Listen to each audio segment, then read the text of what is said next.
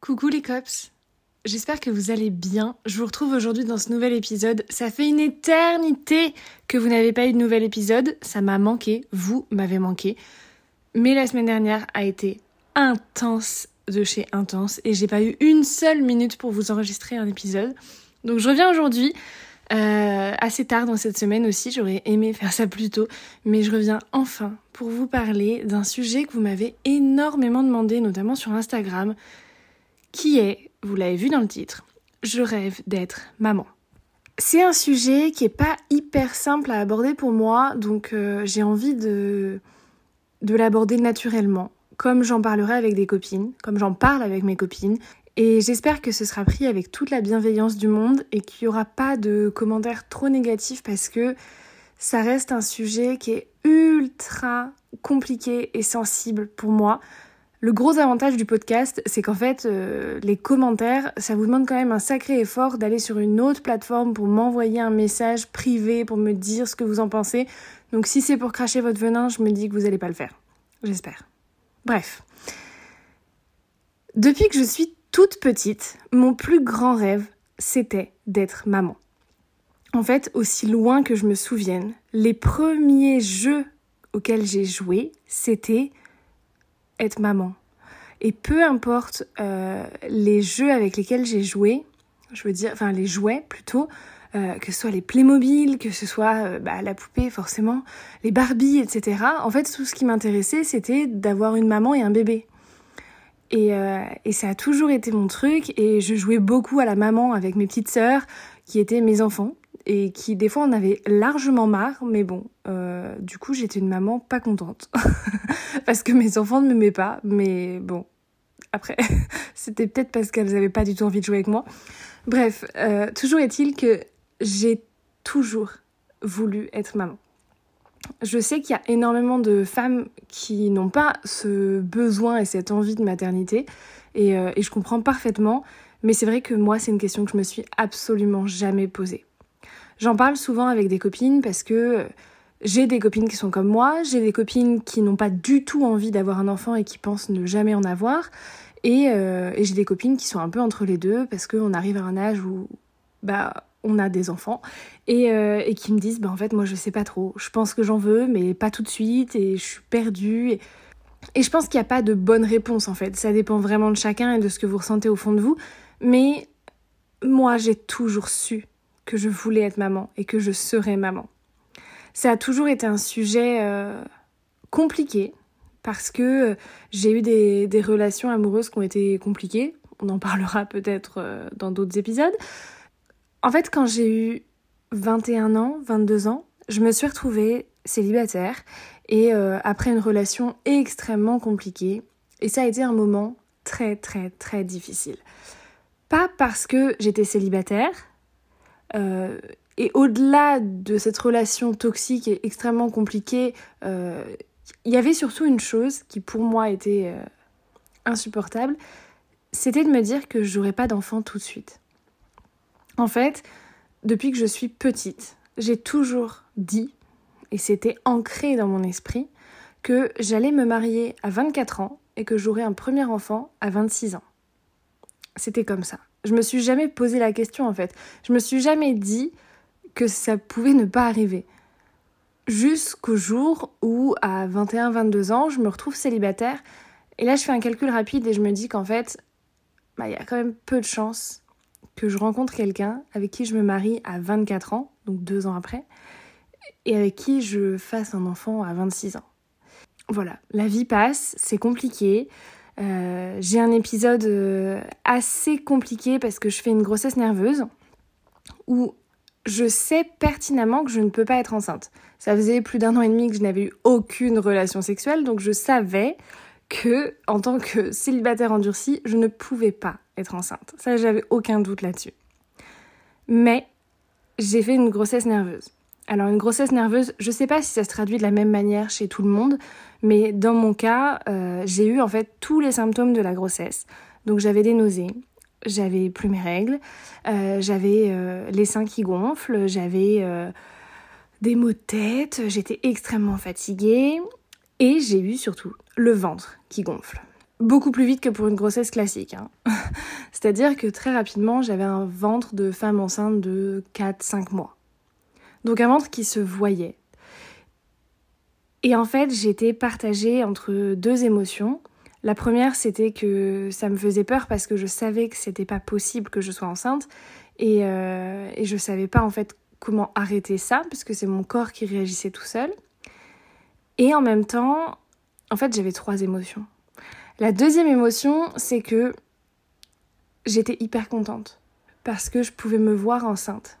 Et je prenais des tas de photos, j'ai encore des tas de photos de moi enceinte, entre guillemets, où j'étais pas du tout enceinte, mais j'avais un corps de femme enceinte. Et en fait, j'ai adoré cette période pour ça, parce que je me voyais enceinte et c'est ce que j'ai toujours rêvé d'être. Et finalement, la troisième émotion qui a été assez compliquée, c'est que j'étais extrêmement triste. Mais vraiment triste à un point, vous pouvez pas imaginer. Parce que je savais que j'étais pas enceinte. Et j'avais l'impression que j'y arriverais jamais. Je devais avoir euh, entre 22 et 23 ans à ce moment-là. Et ce qui s'est passé, c'est qu'une fois que mon corps s'est un peu remis, après, ça a duré peut-être 2-3 mois, et euh, j'ai commencé à faire des démarches et à me renseigner pour faire un bébé toute seule. Euh, J'en ai jamais trop parlé sur les réseaux, je pense, mais ça a été une période vraiment extrêmement compliquée. J'avais 23 ans et je me disais en fait, personne ne voudra jamais de moi. J'arriverai jamais à trouver quelqu'un qui m'aime, donc je trouverai jamais quelqu'un qui me fera un enfant. Je peux me dire que je vais pas me marier si je suis toute seule, mais je peux pas me dire que je vais pas avoir d'enfant. Donc même toute seule, je vais faire un enfant. Et donc j'ai commencé à me renseigner, sachant qu'on ne peut pas faire un enfant toute seule en France, ou peut-être que ça a changé, mais c'était pas possible en tout cas. Et donc j'ai commencé à me renseigner, et, euh, notamment sur l'Espagne, euh, et à prendre des contacts, et, et en fait j'ai rencontré Arthur. Arthur aujourd'hui, euh, bah, c'est l'amour de ma vie. Et quand il est entré dans ma vie, j'ai eu un moment un peu de panique, de me dire je fais quoi? Est-ce que j'arrête tout? Et je me dis que j'aurai un enfant avec lui? Ou est-ce que je continue? Parce qu'on sait jamais. Et donc, une des premières questions que je lui ai posées quand on s'est mis ensemble, et je suis bien consciente que ça fait flipper de fou, mais une des premières questions que je lui ai posées, c'est est-ce que tu veux des enfants? Et je sais pertinemment que si à ce moment-là il m'avait dit non, ou s'il m'avait dit qu'il savait pas, je me serais pas mise avec lui. C'était un critère non négociable pour moi. Et il m'a dit que oui, il voulait des enfants, pas tout de suite, tout de suite. Bon, en même temps, j'aurais pas fait un enfant avec lui tout de suite, tout de suite non plus. Mais qu'il en voulait et qu'il en voulait assez tôt. Donc là-dessus, on était assez raccord. Sauf que, en réalité, on n'était pas si raccord. Dans le sens où Arthur, il est un peu plus jeune que moi. Et puis, euh, bah, il n'avait pas fini ses études. Enfin, en fait, il était en année sabbatique, donc on est parti à l'étranger, tout ça. On est revenu après quelques mois et il a repris ses études. Et, euh, en fait, moi, je suis partie avec lui euh, six mois en Nouvelle-Zélande. C'était génial. Quand je suis rentrée, c'était bon, quoi. Ça y est, on fait un enfant. Sauf que non. Et ça a été euh, bah, compliqué parce que j'avais 24 ans, pas mariée, et puis je voyais bien que, que c'était pas pour demain. Et puis j'ai eu 25 ans, puis 26, puis 27, et je suis là. Aujourd'hui, je suis dans un état d'esprit qui est un peu euh, différent. Parce que, bon, déjà, j'ai pas eu trop le choix d'accepter. Hein. J'ai 27 ans, je suis pas mariée, j'ai pas d'enfant. Bon, bah voilà, c'est comme ça. Euh, mais je suis dans un état d'esprit qui est un petit peu différent par rapport à tout ça parce que peut-être que j'ai mûri et que j'accepte mieux les choses. Euh, il y a eu un autre épisode aussi, je vous ai pas raconté, euh, quand j'avais 25 ans. Je suis allée voir la gynéco pour faire mon frottis des 25 ans, de manière assez classique comme tout le monde.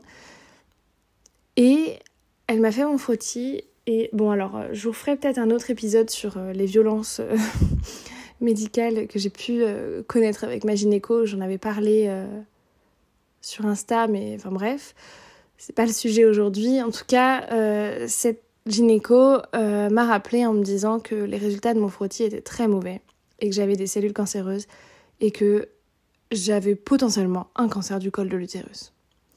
On a fait des examens complémentaires et elle m'a mis sous traitement.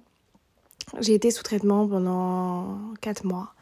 Euh, ça a été compliqué parce qu'elle m'a dit que euh, bah, il fallait que je me fasse à l'idée que j'aurais un cancer, que potentiellement euh, bah, j'allais dans quelques mois perdre mes cheveux et, tous les effets secondaires possibles de la chimio, hein, perdre beaucoup de poids et enfin bref, ça allait être très compliqué.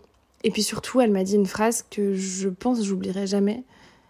Elle m'a dit il va falloir vous faire à l'idée que vous n'aurez jamais d'enfant. Et là, mon monde s'est écroulé. Parce qu'en fait, je crois qu'elle pouvait me dire ce qu'elle voulait. Elle pouvait me dire que j'allais mourir demain. Elle pouvait me dire que, euh, que j'aurais plus de cheveux, que j'allais perdre 30 kilos, que j'allais souffrir. Mais le fait de me dire que j'aurais pas d'enfant, c'était la fin du monde pour moi. Et ça a été extrêmement difficile. Pendant 4 mois, j'ai suivi un traitement. Et puis au bout de 4 mois, euh, finalement, elle s'était plantée. Donc en fait, euh, bah finalement, c'est rien. C'est pas grave. Et tout va bien. Sauf que moi, il m'a fallu du temps. Ça faisait quatre mois que j'essayais de me convaincre que j'aurais jamais d'enfant. J'ai jamais réussi à l'accepter. Et là, du jour au lendemain, me dire en fait, si, peut-être, ça a été très très compliqué. Et donc, euh, aujourd'hui, on est trois ans plus tard. Je vais avoir 28 ans. J'ai pas d'enfant. C'est une souffrance au quotidien. On va pas se le cacher. Mais je le vis de mieux en mieux. Je m'en rends compte parce que il y a encore quelques mois seulement, euh, j'avais énormément de mal avec les femmes enceintes que je pouvais croiser dans la rue ou même en photo, en vidéo ou partout. Je vivais extrêmement mal euh, les annonces de grossesse de mes copines. Et encore plus de copines qui, euh, qui m'ont toujours dit depuis qu'on se connaît que, bah, c'est sûr que je serai maman avant, avant elle. Et bah, je suis pas maman avant elle. Et ça a été très, très difficile. Euh, j'ai dû beaucoup prendre sur moi pour, euh, pour. Pas pour être contente, parce qu'au fond, je suis vraiment heureuse pour, pour les gens qui m'entourent, mais pour ne pas laisser la douleur passer par-dessus. Je suis pas capable de l'expliquer, c'est viscéral, c'est ce besoin d'être maman, c'est pas juste une envie, c'est vraiment un besoin, c'est le but de ma vie entière je, ne vis que pour ça. Je vis pour devenir maman et, ensuite je vivrai pour mes enfants. Je le sais. Je me suis jamais posé la question. Bah, le problème, c'est que devenir maman, ça se fait pas vraiment toute seule. Alors si j'aurais pu, j'avais commencé les démarches, etc. Mais aujourd'hui, euh, ça fait plus de 4 ans que je suis avec Arthur et, c'est hors de question que je le fasse sans lui. Bah, ça implique des choix à deux, ça implique des problèmes de santé à deux. Ça implique aussi des responsabilités à deux. Et c'est compliqué. C'est compliqué d'accepter que je suis pas seule maître de mon destin, qu'il y a aussi mon mec et mon corps. Et le sien. Ça fait beaucoup de facteurs. Alors aujourd'hui, euh, je vous parle de ça parce que je pense que ça peut permettre à des femmes qui n'ont pas du tout envie d'être maman de peut-être comprendre et se rendre compte que, bah voilà, il y a d'autres personnes pour qui c'est vraiment viscéral. Euh, peut-être que ça peut aider des femmes qui sont comme moi. Je sais pas en fait si un témoignage comme celui-ci m'aurait aidé. J'ai l'impression que moi je vais mieux. Euh, j'arrive à être vraiment contente pour mes copines. Et, euh, et j'ai des copines qui sont en plein essai bébé ou qui traversent des périodes un peu compliquées de fausses couches, etc. Et en fait, j'arrive à être vraiment présente pour elles parce que parce que vraiment, je pense que j'ai réussi à, avancer là-dessus. Mais n'empêche que il n'y a pas un jour de ma vie où je ne pense pas au fait d'être maman, d'être enceinte, d'avoir un bébé, au fait que chaque jour de ma vie, je me rapproche de la ménopause. Alors vous allez me dire, mais Alban, t'es complètement malade, t'as même pas 28 ans. Ouais, mais en fait, on n'en sait rien.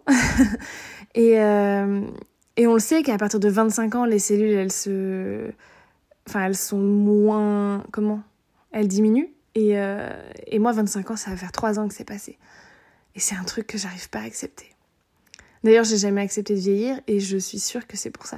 Je pense que le jour où je serai maman, j'aurai plus aucun problème avec mes anniversaires. Et je voudrais aussi profiter de, ce, de cet épisode de podcast pour parler aussi. Alors, j'ai prévu d'en faire un épisode beaucoup plus long, mais parler un peu de pression sociale, euh, On entend beaucoup parler de ça. La pression sociale, c'est tout simplement la pression que nous met la société sur les épaules. Et elle existe dans tous les sens. Elle existe sur les femmes qui veulent pas d'enfants parce que mais tu te rends compte, peut-être que plus tard t'en voudras un et tu pourras plus en avoir, mais tu te rends compte, t'es une femme et tu vas pas avoir d'enfants, mais t'es égoïste et blablabla. Elle existe sur les femmes qui veulent un enfant plus tard, mais tu te rends compte, tu vas pas faire un enfant à 35 ans, mais ton corps il sera plus capable, et c'est dangereux pour le bébé, c'est dangereux pour toi, et puis tu seras vieille quand tu devras aller le chercher à l'école. Cette pression, elle existe aussi sur les femmes qui veulent des enfants jeunes, et j'en faisais partie. Bon, aujourd'hui, euh, je suis plus si jeune pour avoir un enfant, hein, je vous rassure. Mais, mais je faisais vraiment partie de ça. Et le nombre de fois où j'ai entendu Mais t'es jeune, tu verras plus tard, t'as le temps, arrête de te mettre la pression. Et en fait, je crois que peu importe euh, quel type de femme on est, peu importe si on veut un enfant ou pas, peu importe si on le veut maintenant ou il y a 10 ans ou dans 10 ans, ce qui est vraiment important, c'est de s'écouter, non? On se limite pas à notre utérus. Donc, si on veut pas d'enfant, on n'en fait pas. Si on n'en veut pas tout de suite, on n'en fait pas tout de suite. Et si on a envie d'en avoir un tout de suite, on a le droit d'en avoir un tout de suite. Et on a aussi le droit d'être malheureux que ça se passe pas comme prévu. C'est-à-dire que j'ai parfaitement le droit d'être malheureuse de ne pas être maman aujourd'hui, même si je suis jeune, même s'il y a plein de gens qui ont des enfants plus tard que moi, même si j'ai encore du temps devant moi, j'ai le droit d'être malheureuse. Tout comme des femmes qui ne veulent pas être maman ont le droit d'être malheureuses qu'on leur en parle tout le temps. Parce que peut-être, j'en sais rien, une, femme qui veut pas être maman, euh, elle tombe enceinte sans le faire exprès, elle a le droit d'être malheureuse. Et elle a le droit de trouver ça compliqué d'avorter, même si elle ne veut pas d'enfant. Tout comme on a le droit d'avorter, même si on veut un enfant. En fait, on a le droit de faire ce qu'on veut avec notre corps. Alors, évidemment, j'inclus aussi euh, l'avis du papa dans cette histoire, puisque un enfant, ça se fait quand même à deux. Mais on a le droit de faire ce qu'on veut, et je crois que c'est hyper important de le dire et de le redire.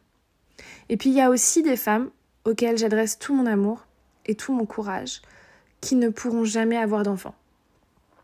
Peut-être que j'en fais partie, mais je le sais pas encore. Et je souhaite de tout mon cœur que ce soit pas le cas.